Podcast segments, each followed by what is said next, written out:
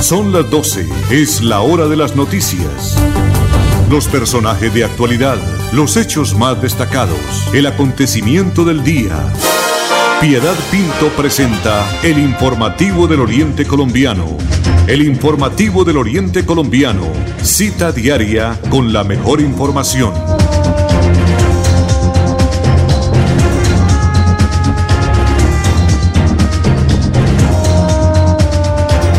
12 del día en punto, Andrés Felipe Ramírez en la conducción técnica, Arnulfo Otero Carreño en toda la producción y Piedad Pinto frente a este micrófono les da la más cordial de las bienvenidas al informativo del Oriente Colombiano en este viernes 15 de octubre del año 2021. Ya estamos aquí al aire y diciéndole a nuestros oyentes que nuestra eh, página en internet www.melodiaenlinea.com y también en, a través de nuestro Facebook Live Radio Melodía Bucaramanga. Estamos pendientes. Nuestros teléfonos el 630-4870 y el 630-4794. 12 del día, un minuto. Bienvenidos. Piedad Pinto está presentando el informativo del Oriente Colombiano.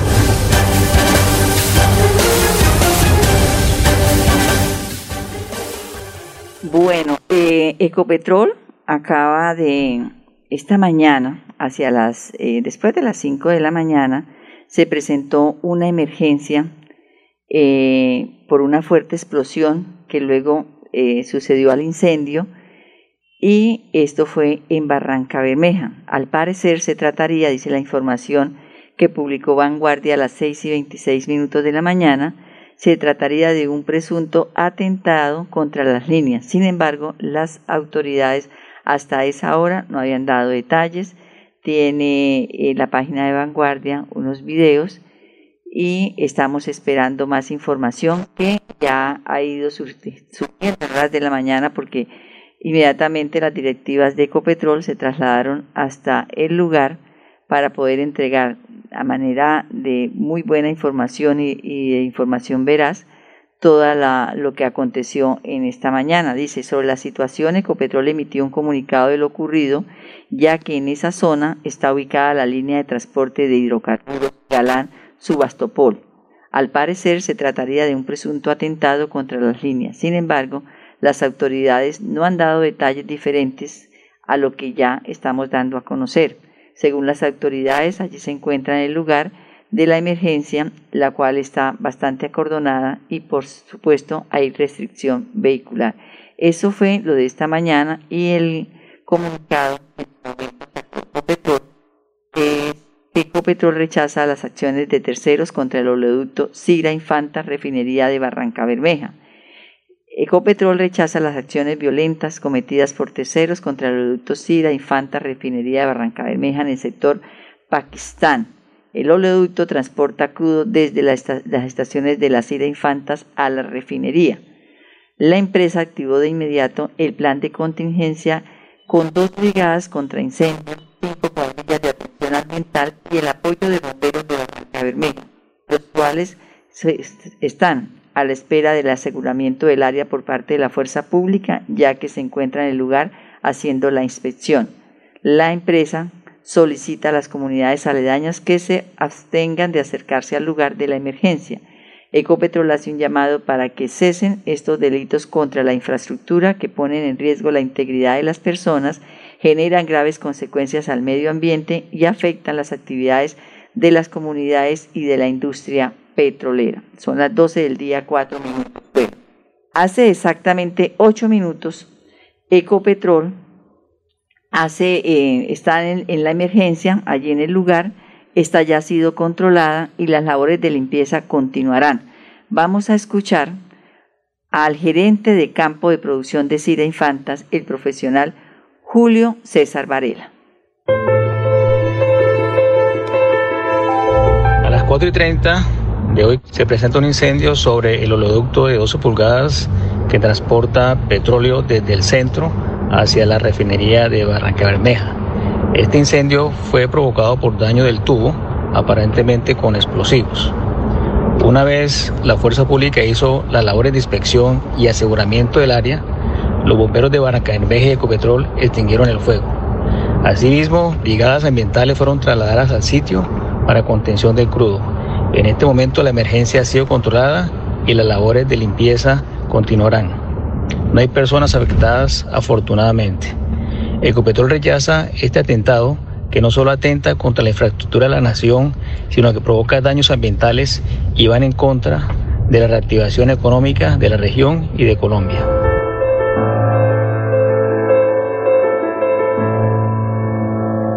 12 del día, 5 minutos, el gerente de campo de producción Gira Infanta, Julio César Varela. Lo más importante es que no hay víctimas que lamentar, pero infortunadamente el medio ambiente, que eh, indirectamente sí está afectando a las personas que están alrededor de, este campo que fue esta mañana ya eh, eh, sufrió un atentado.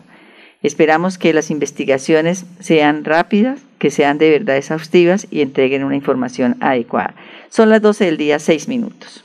La gobernación de Santander ayuda a los bolsillos de los contribuyentes. Aproveche la reducción del 80% sobre sanciones e intereses en el impuesto vehicular hasta el 31 de diciembre de este año. Acérquese a la Casa del Libro Total en Bucaramanga, Barranca Bermeja y San Gil o desde su casa ingresando a www.yuba.sic.com.co slash Santander. También en cualquier punto baloto, efecti y éxito del departamento. Póngase al día con su deuda de impuesto vehicular. Gobernación de Santander. Siempre Santander. ¿Quiere escuchar noticias con veracidad y objetividad? Quédese en nuestra compañía. Quédese en nuestra compañía. Informativo, del Oriente Colombiano. 12 del día, 6 minutos. Con el propósito de impulsar acciones investigativas para contrarrestar los delitos que afectan a los niños, las niñas o los adolescentes y también a las mujeres, la Fiscalía General de la Nación, a través del Grupo de Trabajo Nacional de Violencia de Género y el Programa de Prevención del Delito Futuro Colombia, llegará a los municipios de Girón, Florida Blanca y Piedecuesta. Esto será la próxima semana, más exactamente los días 20, 21 y 22 de octubre, con la ruta de esclarecimiento itinerante de la mujer campesina. Durante la actividad se entregará información sobre los programas y modelos de atención a las instituciones locales, los cuales serán unos canales de atención y denuncia de la Fiscalía General de la Nación. Estos fiscales, que también se tendrán investigadores del CTI, agentes de la Policía Nacional, funcionarios de las alcaldías locales, también entidades de apoyo, estarán allí orientando a la ciudadanía, apoyándolos en la gestión de acciones de protección a las víctimas que lo requieran. Esta actividad también contará con el apoyo y se dirigirá a las entidades educativas. ¿Cuál es el cronograma? Durante estos tres días de las actividades previamente programadas para el impulso de los casos priorizados se adelantarán desde las 8 de la mañana hasta las 2 de la tarde. El miércoles 20 será en el municipio de Girón, más exactamente el lugar de encuentro es en la plazoleta del Coliseo Villamil. El jueves 21 de octubre será en el municipio de Florida Blanca y allí será en el Parque Santander, o lo que se conoce en el parque principal del municipio de Florida Blanca. Y el viernes 22, o sea, dentro de ocho días, será en pie de cuesta en el Parque La Libertad, lo mismo en el parque principal del municipio de Piedecuesta. Esto con el propósito de que estas entidades lleguen a los diferentes municipios tratando de contrarrestar el delito sobre población ya específica, los niños, las niñas, los adolescentes y las mujeres. Por eso eh, se está trabajando también con las instituciones educativas. 12 del día, 9 minutos.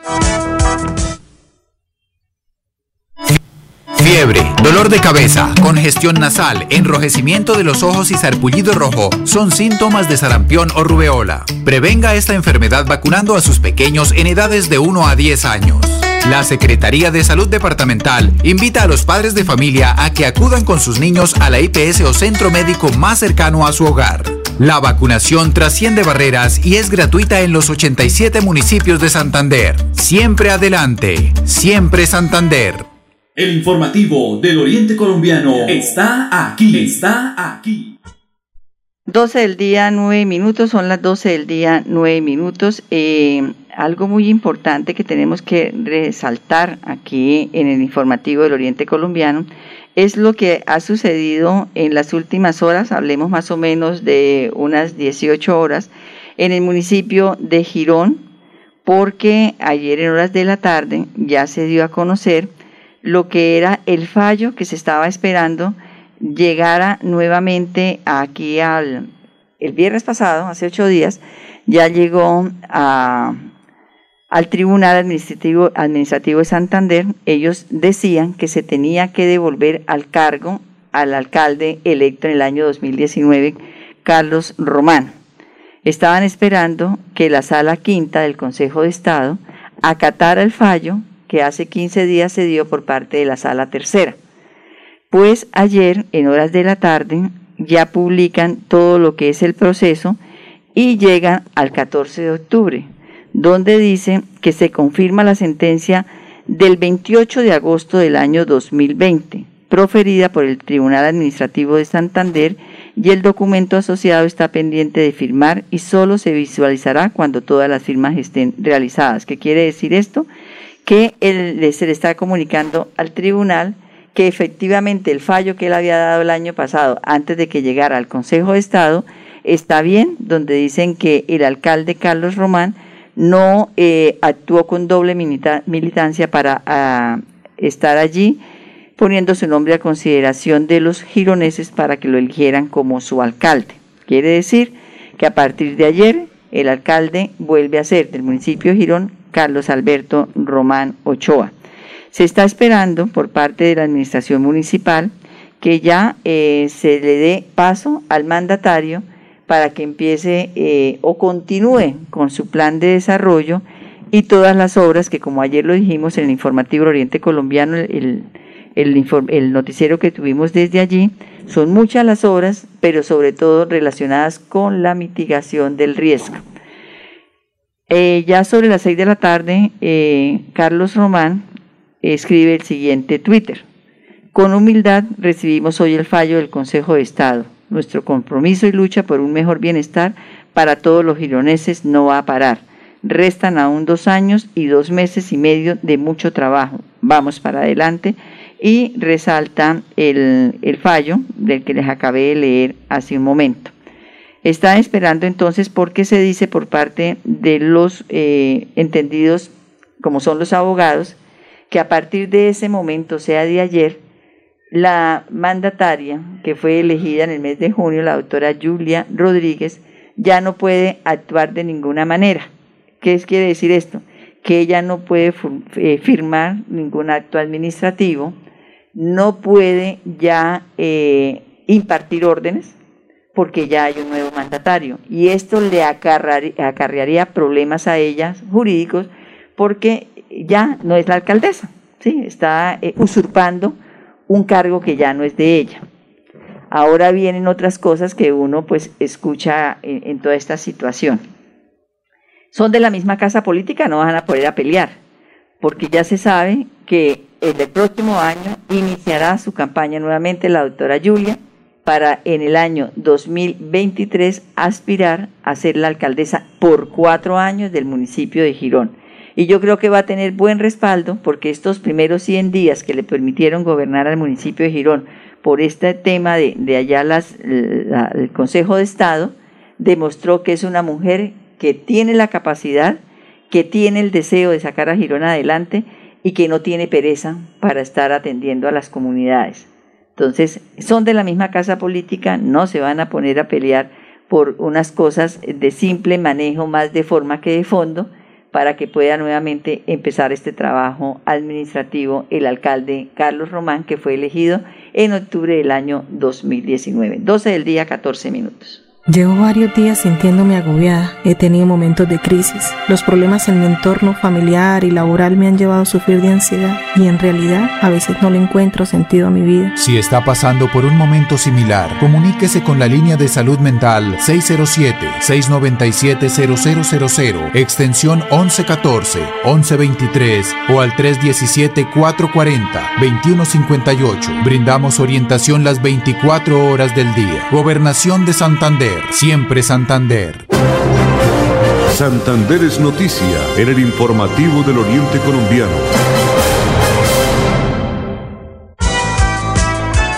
Son las 12 del día, 15 minutos, y en el municipio de Málaga, en nuestro departamento, bello departamento de Santander, se realizó el festival artístico que denominaron Recuperando Tejido Social. Esto es a través de la cultura que hace parte de la medida que el Plan de Integral de Reparación Colectiva de víctimas se está realizando en el municipio de Málaga. Ahí Andrés Felipe nos deja rotar unas fotografías de lo que fue la presentación de ellos y también sus obras eh, artesanales. El evento contó con la participación de artistas del municipio, además de la exposición de artesanías y una muestra gastronómica de los platos más representativos de la región. El festival fue iniciativa del Comité de Impulso del Sujeto de Reparación Colectiva de Málaga.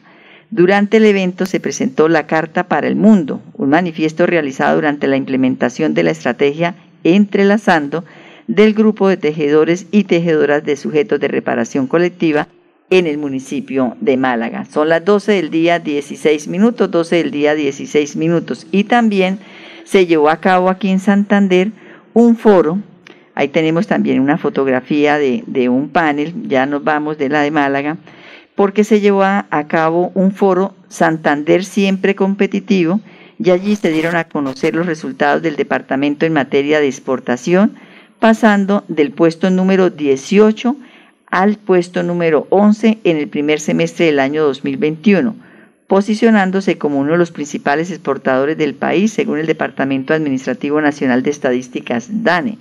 Además, el crecimiento de las exportaciones no minero-energéticas lograron un aumento del 40%, destacándose en productos como el cacao, el café y la ganadería, entre otros. El gobernador de Santander, a través de la Secretaría de Desarrollo Social y la Secretaría de Planeación, lideraron el foro en el que participaron directivos del Servicio Nacional de Aprendizaje SENA, la Cámara de Comercio de Bucaramanga, Bancoldes, las unidades tecnológicas de Santander y empresarios de la región. Estamos a punto de lograr nuestra meta y es estar en el top 10 de los departamentos más exportadores de nuestro país y así seguiremos trabajando mancomunadamente para hacer de la internacionalización una prioridad, ha dicho la vicepresidenta del Crecimiento y Sostenibilidad Global de la Cámara de Comercio de Bucaramanga, María Alejandra Zampayo. Son las 12 del día 17 minutos. Lebrija. Por más de 30 años, los habitantes de Lebrija han esperado obras que ayuden a la descontaminación de la quebrada La Angula, la cual desemboca en el río Lebrija.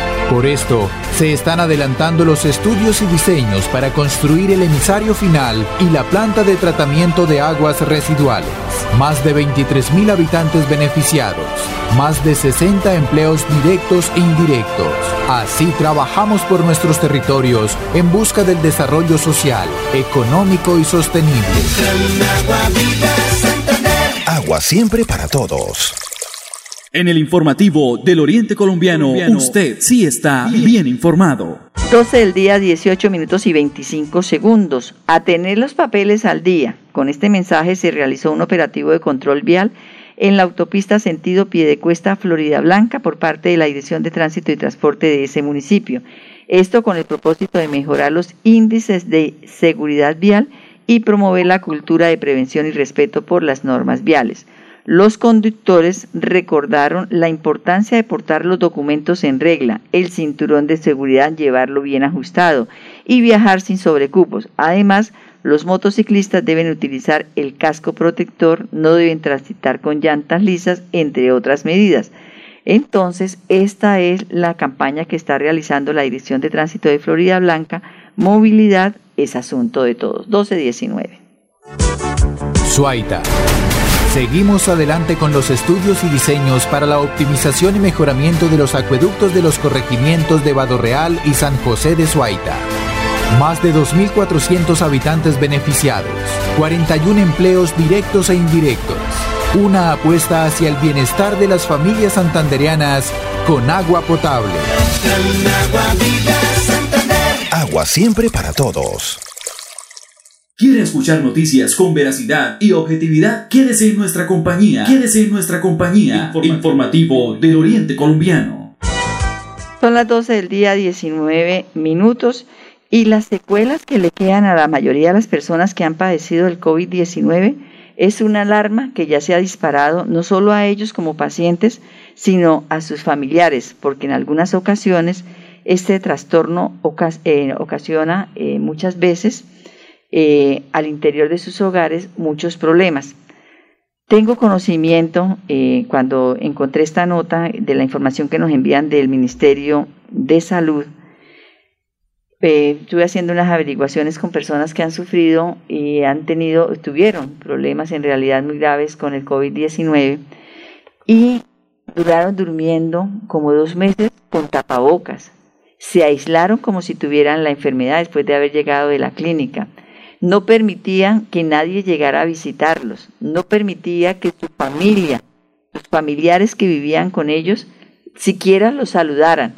Y tenía, tenían los implementos de, de comida, digamos, eh, sus utensilios de platos y todo, aparte. O sea, en realidad queda con una secuela psicológica muy grande. Pues precisamente este desafío de, la, de los pacientes pospandémicos nos va a hablar el infectólogo y miembro de la Asociación Colombiana de Infectología, Carlos Álvarez, quien explica de qué se trata y qué se debe hacer. La Organización Mundial de la Salud publica la definición de el síndrome post-COVID o de COVID persistente. Básicamente lo que significa esta definición es eh, validar lo que ya habíamos visto en varios de los pacientes en Colombia y en el mundo, y es que eh, algunos pacientes eh, persisten con síntomas después de haber tenido un episodio agudo de COVID, independiente si los síntomas iniciales hubieran sido leves, moderados o severos. Me explico. Normalmente una persona que tiene COVID-19, si presenta síntomas, la mayoría resuelven las primeras cuatro semanas, incluso algunos eh, los primeros días. Y, es muy raro que una persona persista por eh, tiempos eh, adicionales. Sin embargo, lo que se ha visto es que cuando ah, se empieza a hacer seguimiento a las personas que han tenido COVID, nos encontramos en que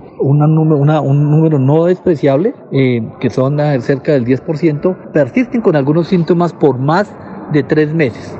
Eh, cuando estamos hablando de persistencia de síntomas por más de tres meses, es que entramos a esta categoría que se ha llamado síndrome post-COVID, que básicamente es la presencia de síntomas como la fatiga, eh, dolores musculares, dolores articulares, incluso algunos más eh, importantes como eh, cambios en, el estado de, la memoria, cambios en el estado de ánimo y también algunos usuales como algunos cambios en el, sistema cardiovascular, en el sistema pulmonar y también se ha visto en algunas personas persistencia de pérdida del olfato o del gusto o solamente recuperación parcial. esto hace que se hace necesario que seguir entendiendo cómo es este fenómeno fenómeno del síndrome post-COVID, eh, ser eh, consecuentes con, ese, con este hallazgo y con esta definición y empezar a, buscar activamente y adicionalmente que nuestros pacientes eh, pues empiecen también a, tengan la posibilidad de consultar porque muchas veces no se le da la importancia y por lo tanto tampoco los pacientes consultan adecuadamente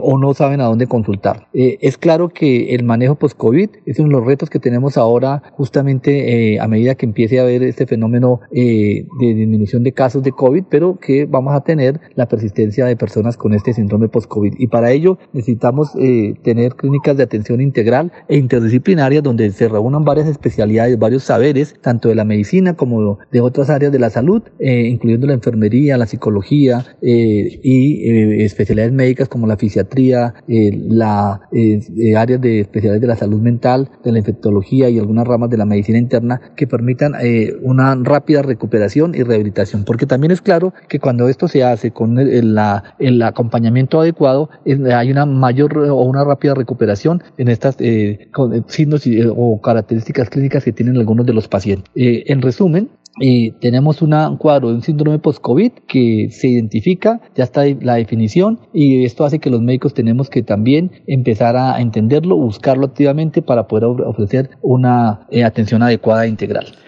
Pues los médicos los tienen claro, doctor Carlos Álvarez, él es el infectólogo y miembro de la Asociación Colombiana de Infectología. El problema es entenderlo uno mismo como paciente y que lo entiendan sus familiares porque uno no está jugando, que uno no está ahí como, ay, es porque le quedó ahí como la secuela para que uno lo siga atendiendo. No, es que es un problema delicado. Son las 12 del día, 24 minutos. Santander Solidario. Generamos continuidad en educación superior con la entrega de incentivos económicos para los estratos 1 y 2, beneficiando a 17.105 estudiantes, y becas Generación Diamante para la ruralidad y vulnerabilidad, favoreciendo a 2.598 estudiantes. La educación es nuestra prioridad. Gobernación de Santander, siempre Santander. 12 del día, 25 minutos, se nos acabó el tiempo por este día, por esta semana. Andrés Felipe, gracias por acompañarlos. Un Dios se lo pague a la audiencia del informativo del Oriente Colombiano de Radio Melodía. Feliz fin de semana, con puente incluido, disfrútenlo en familia y nos encontramos el martes. Feliz tarde para todos. Gracias por su compañía. Con las mejores noticias, llegamos al final del informativo del Oriente Colombiano. Les esperamos en nuestra próxima cita. Informativo del Oriente Colombiano. Gracias por su sintonía.